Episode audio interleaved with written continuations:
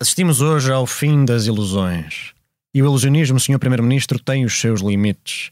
O Estado e a própria administração pública surgem aos olhos dos portugueses como cada vez mais distantes. A opinião geral, fora da área do governo, é que a administração não funciona, é de que o país está parado. O atual governo, quer pela degradação da economia, quer pela ideia geral de pântano, o pântano que tende a instalar-se na sociedade portuguesa, está na realidade a conduzir o país para um impasse.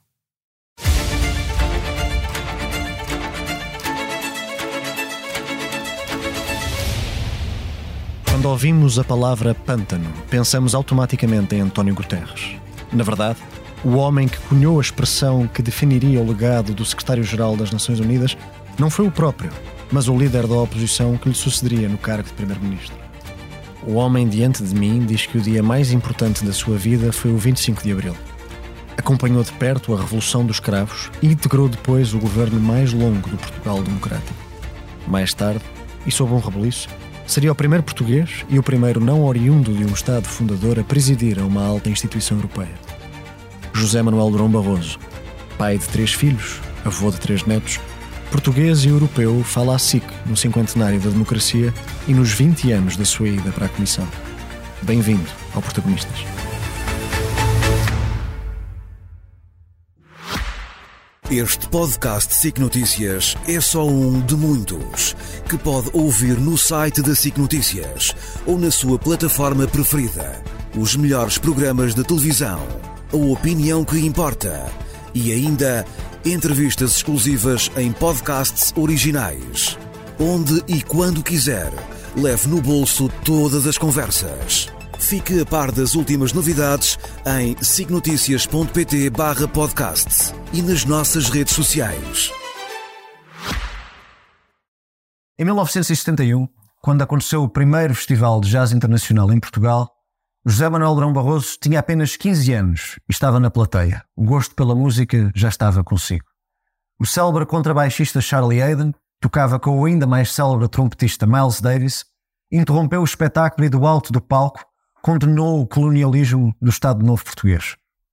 O Soutor lembra-se desse momento? Já sentiu o impulso de participar nesse momento? Ou não percebeu ainda o que é que estava a passar? Não, eu lembro perfeitamente desse momento. Foi dos momentos mais importantes uh, da minha experiência de adolescente. Uh, foi esse, esse um, Festival Internacional de Jazz de Cascais e precisamente esse momento em que uh, Charlie Hayden faz uma dedicatória da sua música a seguir aos movimentos de libertação das então colónias portuguesas. Foi um momento muito importante porque estávamos em Portugal não democrático. Qualquer expressão contra o regime, sobretudo na questão colonial, era perigosa, era difícil, era proibida. Uhum. E por isso eh, foi, obviamente, com muito, muita emoção que, que ouvi essa proclamação. E, aliás, todas as pessoas que estavam ali, a maior parte era a juventude, uh, aplaudiram eh, na altura, essa intervenção. O senhor também fez parte desse momento. Fiz parte desse momento. E houve mais algum momento em que as artes, a música, a pintura, eh, fizesse parte do seu, da sua jornada enquanto político ou enquanto participante do espaço público? Bom, a, a minha formação na altura, eu procurava ter acesso àquilo que era chamada arte e cultura. Houve um momento talvez importante, foi uma grande exposição retrospectiva que houve uh, em Portugal, em Lisboa, na Gulbenkian, salvo eu, em, bem, eu devia ter 14 anos, e foi com a minha mãe ainda, uh, do Paulo Klee, do Paulo Klee, uh, um grande pintor suíço-alemão, uhum. que a chamada arte contemporânea, que me abriu os olhos para a arte contemporânea, porque, porque nem toda a gente, à partida, gostava de arte abstrata, ou ele não era bem, não era só abstrato, era, era figurativo, mas também na arte dita mais contemporânea. E por isso foi talvez, se me perguntar os momentos que me definiram mais do ponto de vista de evolução em relação à, à música uhum. uh, e, à, e às artes plásticas, foram esses dois. Mas falando da sua evolução, por exemplo, ideológica ou política, há uma pergunta que suscita sempre alguma curiosidade, que é os seus tempos enquanto ativista estudantil, mais próximo do maoísmo, e depois terminando a sua carreira, ou estando neste momento na sua carreira profissional, por exemplo, com um grande protagonismo, com um grande protagonismo num grande banco de investimento como é a Goldman Sachs.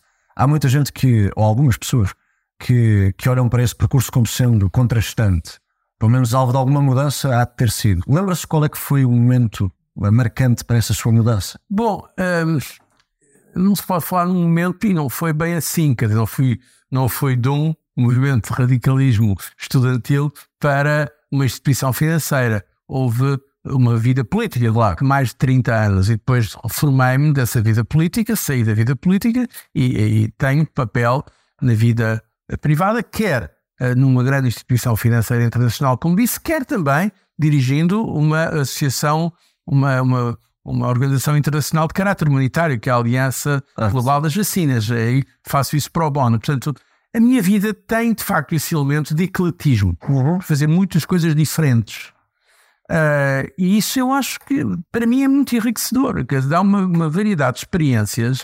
Uh, acho que foi Voltaire que disse um dia que a minha divisa é a variedade, dizia Voltaire. E é verdade, se nós temos apenas nesta, nesta terra, temos apenas uma vida, eu penso que é o caso.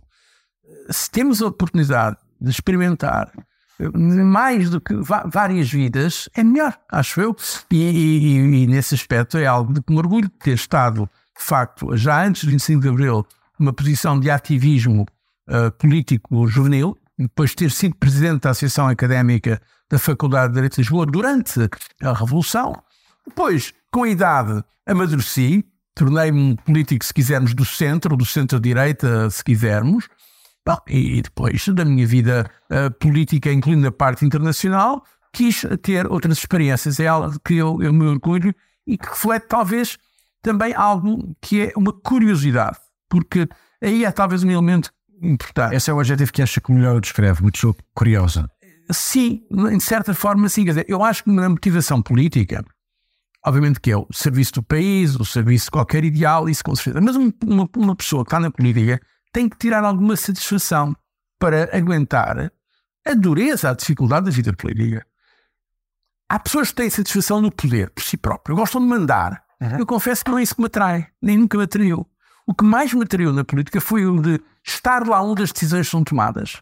Compreender como é que as decisões são tomadas. E, aliás, a minha Está. carreira foi muito entre a universidade e a política, nomeadamente depois de Direito eu fiz Ciência Política. Estive sempre um pouco entre a ciência política e a política, ao mesmo tempo dentro e fora, analisando também. Então era, é, no fundo, procurando tanto o conhecimento como a informação. Exatamente. Não, e a ação também, a ação. A ação. Mas, mas a motivação, em larga medida, foi uma motivação de natureza, se quisermos, intelectual ou cultural em sentido amplo. Mas mesmo para fecharmos o capítulo da ideologia, desculpa a insistência, Consegue lembrar-se de um momento em que abandonou o radicalismo? Bom, há, um momento talvez que me tenha marcado muito, foi em 70, finais de 75, início de 76, porque isso eu tinha 18 anos, 20 anos, uh, que o meu pai estava gravemente doente e não havia já esperança praticamente nenhuma, mas a minha mãe e nós próprios quisemos que ele tentasse uh, uma cura em Londres.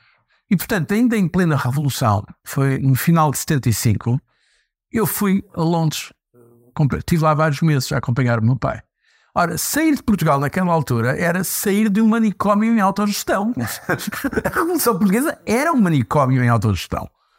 E chegar a um país normal, eh, digamos, democrático, civilizado, ocidental, como era a Inglaterra, para mim foi um choque. Foi que, ao fim e ao cabo, que eu estou ali a fazer. Quer dizer, foi esse, talvez, se me perguntar um evento que, que me fez abandonar as ideias mais radicais da gente. Foi a cidade de Londres, onde curiosamente hoje vive, Exatamente. que o converteu ou reconverteu à moderação. Exatamente. Podemos dizer isso assim? Sim, podemos dizer, se quiser. Quer dizer, a vida é mais complicada, como sabe, claro, está. sucesso. Mas visto que o meu amigo insistiu num momento, eu, eu, diria que talvez tenha sido esse momento. Ok, obrigado e desculpe a insistência, mas um, numa das conversas que antecederam esta entrevista, uh, o professor disse que disse-me que um, um dos dias mais importantes da sua vida, eu perguntei-lhe, e respondeu muito rapidamente, muito automaticamente: o 25 de Abril e os dias em que nasceram os meus filhos.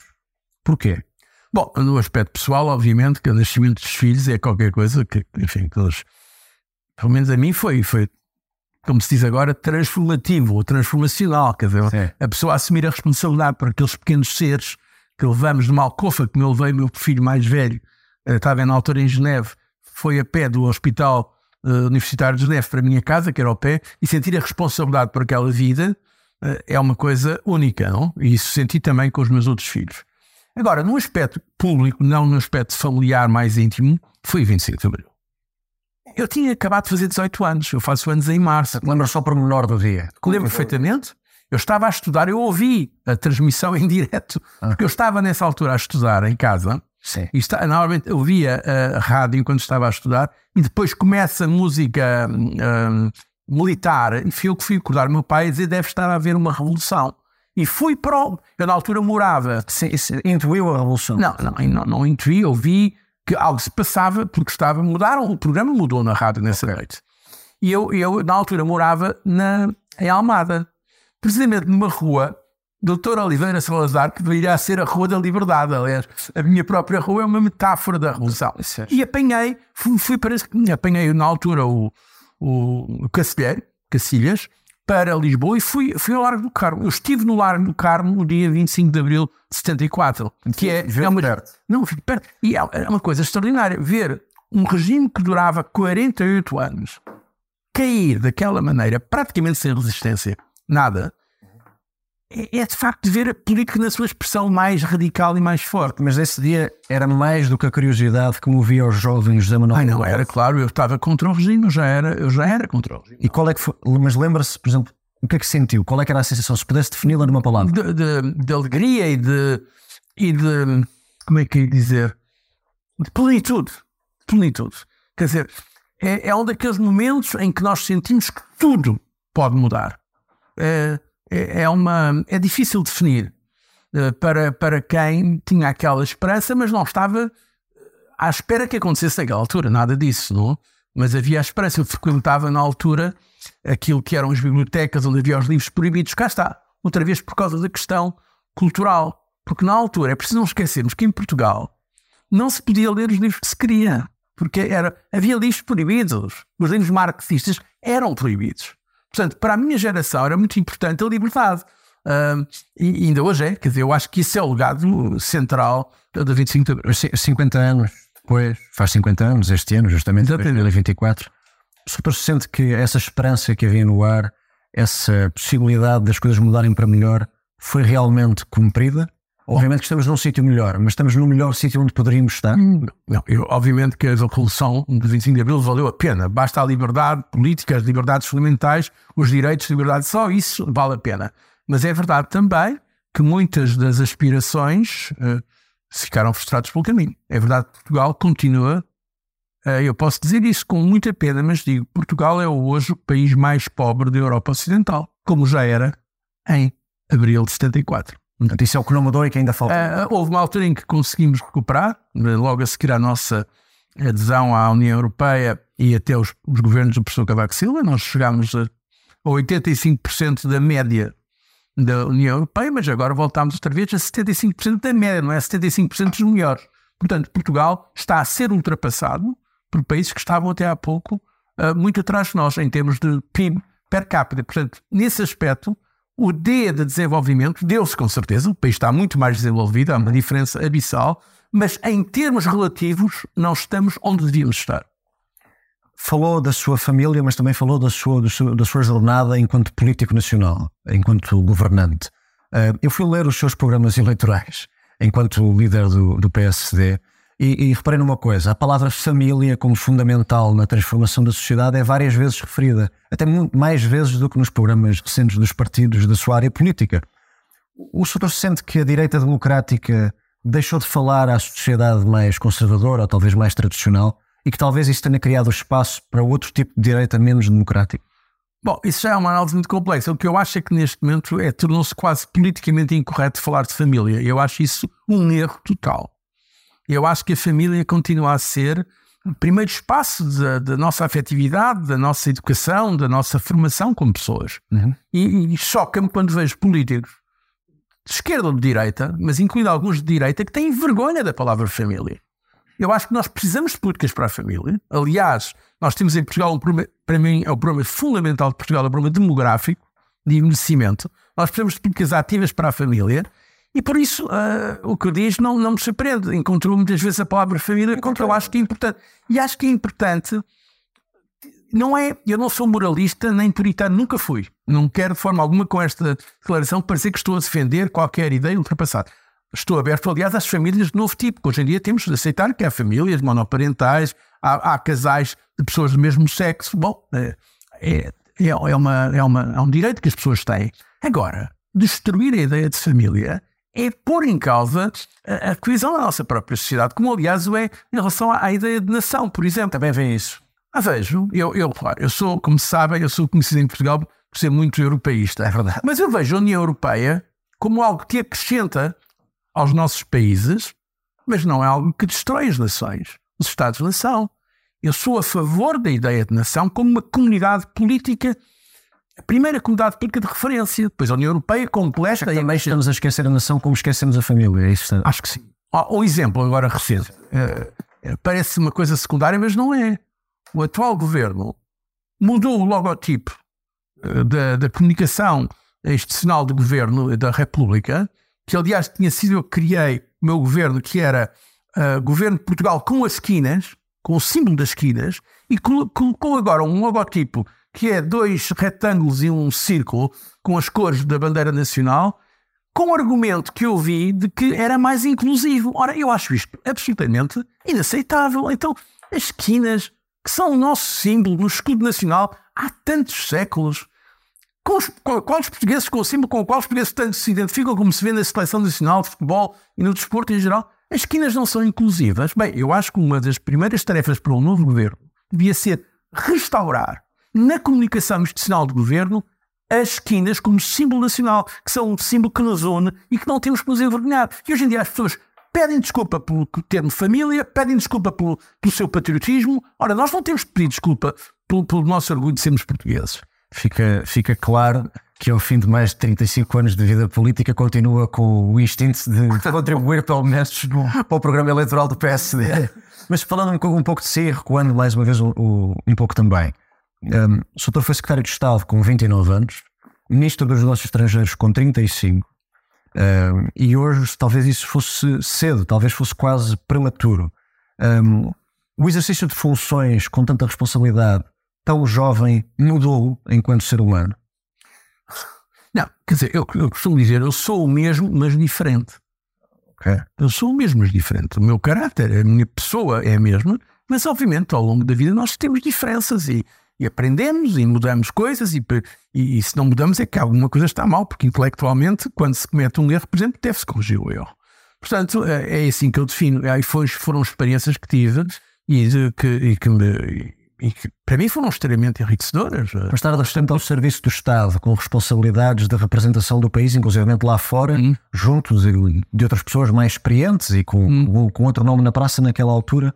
Como é que foi, como é que foi isso para si? É lidar com esse tipo de pressão, por exemplo? Ah, foi, uma, foi, foi muito estimulante. Quer dizer, eu tive, tive a honra de estar, precisamente como tive nos negócios estrangeiros com 30 e poucos anos, como Estado de Estado estava, tinha à altura 31 anos, e de encontrar os monstros sagrados da política mundial. É? O que, o que também tem uma vantagem é que eu perdi também um bocado o fascínio que as pessoas, as pessoas têm pelo poder. Porque quando a gente se habitua a ver os grandes líderes do mundo, uhum. muito novo, perde um bocadinho aquele fetichismo do poder. Foi um antídoto para o deslumbramento. E, sim, de certa forma foi. É, é, uma boa definição. E há alguma coisa que a política, ao longo destes anos, uh, lhe tenha tirado que o senhor gostava de não ter perdido? Bom, são questões mais pessoais, mas, por exemplo, a verdade é que nos negócios estrangeiros viajava muito e não tive tanto com os meus filhos como gostava. É? Era impossível, era fisicamente impossível. Portanto, não se pode ter tudo, não é? A pessoa faz. Há trade-offs, há escolhas e alguma coisa se perde, isso é verdade. Mas a política, ao mesmo tempo, deu-me experiências únicas e, e, que eu estou muito grato por ter tido. Quer dizer, se não fosse a política, não tinha, por exemplo, feito a mediação do processo de paz de Angola com a organização das primeiras eleições livres em Angola, ou ter lançado o diálogo com a Indonésia para a autodeterminação e independência de Timor-Leste. Ou durante a Comissão Europeia ter a honra de ir receber o Prémio Nobel da Paz em nome da União Europeia. Voltaria a fazer tudo outra vez. Ah, eu voltaria. Portanto, voltaria a fazer e não me arrependo aquela, aquela música de Edith Piaf, Je ne regrette rien, não, não, não lamento nada. Quer dizer, eu, eu, eu isso só acho que foi uma experiência, só posso estar grato por ter tido essa oportunidade. E se tivesse tido que falar essa decisão de participar, de fazer parte da vida política em 2024, isto é, se, tive, se José Manuel Barroso tivesse 28 anos em 2024, ainda iria para a política? Não sei. Boa pergunta, porque eu vejo que hoje em dia, eh, na geração, se me permite, na sua geração, há, há menos um, entusiasmo para a política. Talvez porque também a função política se desvalorizou e se deteriorou. A qualidade política, em média, dos, dos protagonistas, é, a meu ver, é inferior do ponto de vista de preparação cultural e intelectual. Apesar de país em geral ter um nível de educação maior, maior a verdade é que ali houve uma situação especial, não foi só em Portugal, nós tivemos uma revolução e gente nova foi chamada muito cedo a ocupar posições de responsabilidade. E, e portanto, as pessoas com maior atividade, as pessoas com maior, digamos, apetite de liderança vinham muito para a política. Hoje já não. Hoje, já não Hoje não. Vão ou para o setor privado ou vão até para o espaço público, mas não necessariamente para a política. Porque uh, os partidos políticos, lamento dizê-lo, porque eles são essenciais, não têm hoje o mesmo prestígio ou a mesma capacidade de apelo, de atração que tinham em 75, 76. Falando, por exemplo, dos seus tempos de liderança, não dos seus tempos enquanto governante do professor Cavaco Silva, dos tempos em que o Soutor foi líder, foi chefe de governo, foi líder da oposição, salvo erro que exerceu mais tempo essa função de liderança da oposição, e sendo depois eleito. Um, eu perguntava trabalhou com vários, várias, várias pessoas que são suas amigas, que têm estima por si, com quem viveu momentos marcantes da sua vida, pessoas que ainda hoje provavelmente fazem parte da sua vida. E elas eram na altura o seu núcleo político duro. E, e, e, por isso mesmo também eram os seus ministros, os seus secretários de Estado. Eu pergunto, como é que é ter na nossa mão o futuro e as ambições de gente que nós gostamos? É uma grande responsabilidade. E obviamente, senti isso. Nem todos os que colaboraram comigo politicamente eram meus amigos, mas nem todos os meus amigos colaboraram comigo politicamente. Mas é verdade que havia um círculo eh, de quem, aliás, estou ainda muito perto. Pessoas desde antigos membros de governo até meus assessores diplomáticos, ou técnicos ou que foram meus assessores no governo, nos governos uh, ou, ou, na Comissão Europeia, que ainda estou hoje muito próximo. E, e, e espero que eles tenham compreendido e apoiado as minhas opções. O, o senhor lembra-se, foi muito curioso que eu perguntei-lhe quais é que foram os dois momentos mais importantes da sua existência? Foi. E respondeu o 25 de Abril e o nascimento dos seus filhos. Talvez outro homem dissesse o dia em que eu percebi que ia ser presidente da Comissão Europeia ou o dia em que fui eleito primeiro-ministro. Mas, mas o Sr. lembra-se do momento exato em que se apercebeu que ia ser presidente da Comissão Europeia? Bom, mais uma vez foi um processo, mas o momento mesmo foi no Parlamento Europeu, quando me vieram dizer o que se esperava fosse o resultado. Porque, atenção, como Presidente da Comissão Europeia, não era como antigamente, que era uma nomeação. O Presidente da Comissão Europeia tem de ser eleito em voto secreto no Parlamento, não era? Até à última da hora nunca deu por garantido. Não, não, nunca deu por garantido, tive que trabalhar, porque reparo, o meu partido, em termos europeus, o Partido Popular Europeu, estava muito longe de ter uma maioria, uma maioria absoluta. Eu tinha que ter uma parte grande dos socialistas e dos liberais, pelo menos destes a votarem comigo. Portanto, é, é, isto é importante, porque quando eu saí de Portugal para ir para a Comissão Europeia, não fui de férias. Foi para uma função que era pelo menos tão exigente e, sujeitar, e sujeitei-me a uma votação. A um risco político. A um risco político. Das duas vezes, porque fui eleito e fui reeleito Presidente da Comissão Europeia. Não fui nomeado. Bom, foi nessa altura, no Parlamento Europeu, que me vieram dizer alguns dos meus colaboradores que estavam mais bem informados: olha, vais, deve ter, você deve ter ou vais ter uh, estes votos. E foi algum, alguns minutos antes dessa sessão. Até que o... Exatamente. Aí, aí, obviamente, não, eu já antecipava que iria ser mas havia um risco e foi complicado, as pessoas já se esquecem. Tive que substituir um comissário, um comissário italiano, porque houve uma revolta, uma revolta contra ele, portanto foi uma gestão política difícil, porque é muito exigente. Eu, falando desse, desses tempos enquanto presidente da comissão, houve algum momento em que o cidadão português Durão Barroso tenha chocado com o presidente da Comissão Europeia, Banquet? Verdadeiramente mesmo, não. Mesmo que anteriormente, claro. Não, repare, eu, eu vejo as coisas de maneira diferente. Eu, eu, como cidadão português, levei também a sensibilidade portuguesa para a União Europeia e para a Comissão Europeia. Eu, eu aliás, orgulho-me disso. Eu, por exemplo, tive um papel, que é público, a tentar convencer a senhora Merkel a ser mais generosa nas, na extensão das maturidades e na, em baixar os juros dos empréstimos aos países que estavam sob programa, incluindo Portugal. Fiz isso para Portugal, para a Grécia e para a Irlanda, a dizer à Angela Merkel por que razão é que devíamos fazer isso. Portanto, não foi tanto eh, o choque. E convenceu-a? Acho que sim, pelo menos em parte sim. Ah, posso lhe garantir uma coisa: se o Presidente da Comissão Europeia fosse holandês, não era a mesma coisa que ser um Presidente da Comissão Europeia português. Portanto, eu acho que o facto de ser português me ajudou até na minha função de Presidente da Comissão Europeia, porque levei essa sensibilidade portuguesa para as funções. E porquê?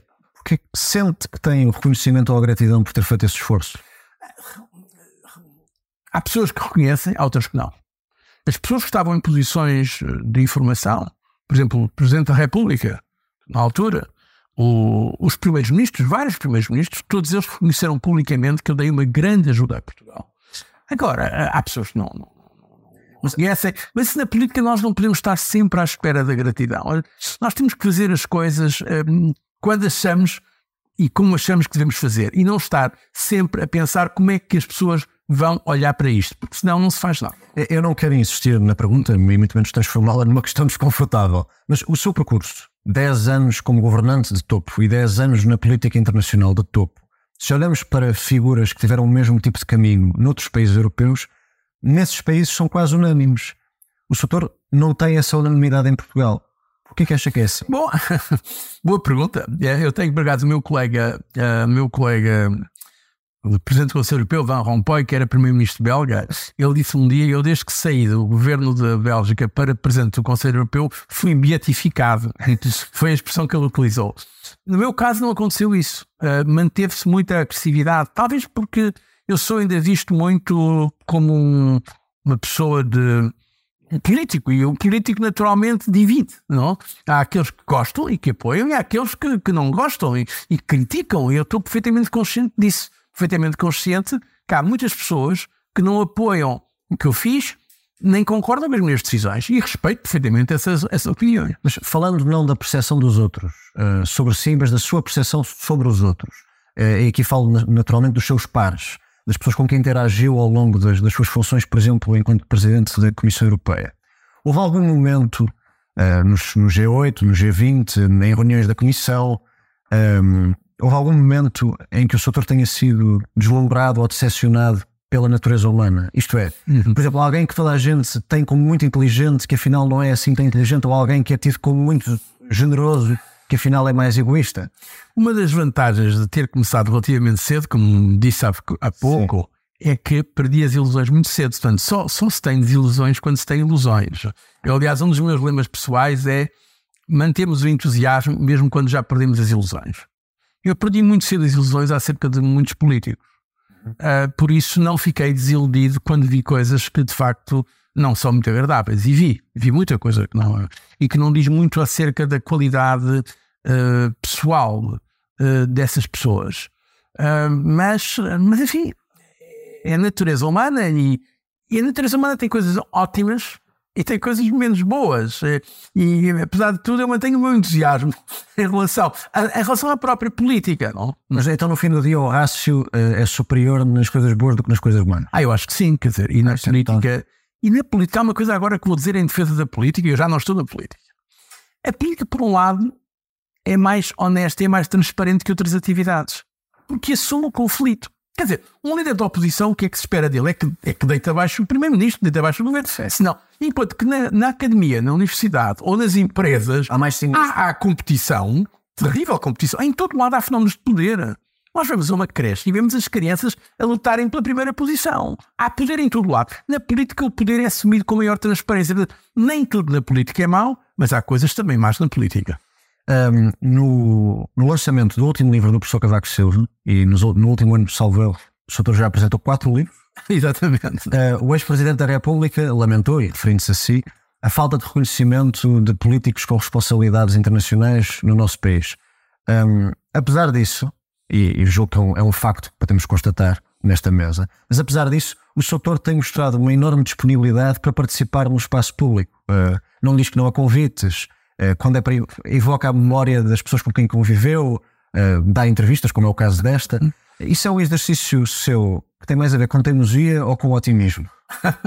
Olha, se calhar tem a ver com a minha dificuldade em dizer não, às vezes. Se a pessoa Cavaco Silva me pede para, lançar, para apresentar o livro dele, ou se o Exército me pede, que organizou, o Exército Português organizou o livro do Timor-Leste, me pede para apresentar um livro de uma excelente edição deles, eu, eu, eu é difícil dizer que não. Bom, e eu estou ligado ao espaço público português, é o meu país, faz parte da minha maneira de ser. Aliás, não me concebo sem ser português. E por isso, sempre que posso, na gestão do tempo, uh, uh, participo em eventos como esse que disse. Aliás, ultimamente, talvez mais até porque, como a situação geopolítica tem estado muito mais complicada e como a parte internacional e geopolítica é aquilo que eu sigo mais de perto, eu tenho tido mais convites cá em Portugal e também lá fora. Cá em Portugal não se sabe o que eu faço aqui e também faço por essa Europa e por esse mundo fora, nomeadamente intervenções, conferências de caráter público. É, é, é o essencial da minha vida hoje é, é essa, Mas, é partilhar alguma análise da vida política internacional. Está preocupado com esse horizonte geopolítico para 2024 e até, até o final da década? Acho que é que me preocupa mais neste momento? Neste momento o que me preocupa mais, bom, para além da guerra de, na Ucrânia, que acho que da Rússia contra a Ucrânia, acho que estamos numa situação que não é boa, Uh, além disso, acho que uh, a guerra de Israel contra o Hamas está, uh, na sequência daquele terrível atentado terrorista do Hamas, temos que, obviamente, lembrar isso, mas está a permitir uma mobilização do ressentimento contra o Ocidente, que os nossos adversários já estavam a fazer antes. Mas agora, que se reparar até nos votos das Nações Unidas, tem havido cada vez mais posições que são críticas dos Estados Unidos críticas de Israel e, de certa forma, também críticas da Europa, porque há quem procure mobilizar o chamado Sul Global contra a grande potência considerada imperialista, que são os Estados Unidos da América, e as ex-potências colonialistas, que são a Europa. Europa. Ora, isso para nós é uma situação complexa. Nós temos de perceber o que está a passar-se. Portanto, eh, acho que em termos mesmo da defesa dos valores da civilização ocidental e dos valores das sociedades abertas, economias abertas e cidades abertas, nós estamos numa situação mais difícil agora do que estávamos há algum tempo atrás. E a situação geopolítica vai num sentido que vai criar mais dificuldades neste domínio. Quando, quando o presidente Biden foi eleito, uh, disse em Paris que a América estava de volta e o presidente da França, Emmanuel Macron, respondeu-lhe até quando? A Europa está preparada para um regresso de Trump à Casa Branca? A Europa, tanto quanto eu sei, está muito preocupada com essa hipótese. Mas a Europa tem vindo a fazer progressos também do ponto de vista de geopolítica. Eu disse que a Europa está a deixar a sua adolescência geopolítica. Eu recordo-me, quando eu próprio estava em funções, tentei várias coisas que não teve acordo. Por exemplo, tentei que houvesse investimentos na, na, na, na investigação que permitissem a chamada. Uh, uh, dual use, ou seja, utilização também para fins de defesa. Na altura, houve uma resistência enorme, nomeadamente dos verdes alemães, que agora são os mais duros contra a Rússia, a dizer que eu estava a querer militarizar a União Europeia. Não era militarizar a União Europeia. É se nós queremos. A primeiro, a primeiro papel da União Europeia é proteger os europeus. É garantir-nos. Obviamente temos a NATO, mas a União Europeia tem que ter também uma dimensão política diplomática e de segurança. Portanto, eu acho que a Europa tem vindo a fazer esse caminho, mas como sempre na Europa é lento, é fragmentado, é contraditório, é mais incremental, é mais reativo do que proativo. É a situação em que estamos. Mas uh, eu acredito que estamos a ir, apesar de tudo, no bom caminho do ponto de vista europeu. Portanto, estamos a sair da adolescência geopolítica, mas ainda não temos a carta de condução. Exatamente. Se quiser, ainda não estamos na plena maturidade uh, geopolítica, não mas estamos já a perder algumas das ilusões. Quer dizer, estamos a perceber que a Europa não pode ser só um mercado. É? O mercado é, é importante termos um mercado integrado, é bom, até do ponto de vista económico e tudo, mas é necessário ter também um propósito, ter uma vontade, ter, ter uma vontade de afirmação do poder, isto é, de defesa dos nossos valores e de defesa também e promoção dos nossos interesses. Mas, de certo modo, havia a promessa de apontar para aí quando falávamos de autonomia estratégica e de soberania europeia, quando surge Emmanuel Macron em 2017. Eh, quando ele acabar a sua presidência, e está em vias de o fazer, ele cumpriu com essa promessa ou o seu legado, do ponto de vista europeu, eh, foi mais, foi mais tímido do que aquilo que se esperava ou do que ele próprio se propunha? Bom, vamos esperar o fim do mandato. Eu acho que um, um julgamento importante será quem vai suceder Emmanuel Macron. Porque se depois de Emmanuel Macron tivermos uh, alguém que é completamente contra os mesmos valores europeus, democráticos, pluralistas, então quer dizer que não teve sucesso. se conseguirmos que uh, se mantenha um ímpeto reformista e europeísta, eu penso que se pode dizer que pelo menos uh, teve algum sucesso. É um bocado cedo ainda para fazer esse balanço. Para fechar, uh, mesmo, e, e a horas, este podcast tem como princípio não fazer perguntas previsíveis, por isso eu não lhe vou perguntar se o Sr. pondera ser candidato ou não à sucessão de Marcelo Rebelo de Sousa, mas tendo sido durante 10 anos presidente, não da República, mas da Comissão Europeia, presumo que tenha uma visão, uma perspectiva sobre o cargo da chefia de um Estado. Qual é que é essa perspectiva? Bom, uh, Presidente da República de Portugal uh, é, é, talvez a maior honra que pode ter um português do ponto de vista nacional. Tenho o maior respeito por isso. Mas a verdade é que o cargo de Presidente da República, em condições normais, é menos, tem menos poder que o cargo de Primeiro-Ministro. Em Portugal, quem conduz a política, no essencial, é o Primeiro-Ministro. Eh, e também não tem a mesma eh, influência que tem o Presidente da Comissão Europeia do ponto de vista internacional. Dito isto, eu acho que não pode haver maior honra para um português do ponto de vista nacional do que ser eleito democraticamente por voto direto pelos seus concidadãos ser Presidente da República. É um cargo que eu, que eu respeito imenso, mas não tem o mesmo poder efetivo que tem Primeiro-Ministro ou, no plano internacional, Comissão, Presidente da Comissão. E do seu ponto de vista, esse equilíbrio constitucional está correto? Bom, há várias interpretações. Nós temos um, um sistema. Eu digo que a revisão constitucional está na ordem do dia e partes da direita propõem uma presidencialização, por exemplo. Eh, isso chegou a ser avançado por alguns partidos. Eu não faria agora, eu não distrairia agora as pessoas com novas revisões constitucionais. Francamente, acho que é um erro. É um erro até do ponto de vista da própria direita política. Uhum. Não, é, não é. Acham um erro a direita ter isso como bandeira? É, não. Pode ter bandeiras, mas agora as pessoas têm que se concentrar no essencial. Aquilo que preocupa os portugueses o que é? É a revisão constitucional, francamente, não é?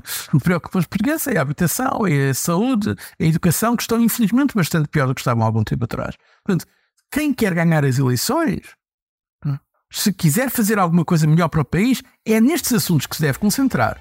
Não quer dizer que não possa também abordar outros, mas não distrair uh, agora, uh, não se deixar distrair por questões que não são neste momento prioritárias. Sr. José Manuel Durão Barroso, muito obrigado por esta entrevista.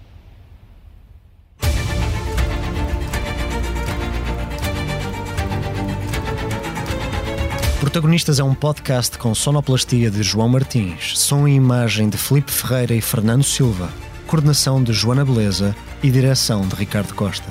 Eu sou o Sebastião Bugalho e para a semana conversarei com outro protagonista.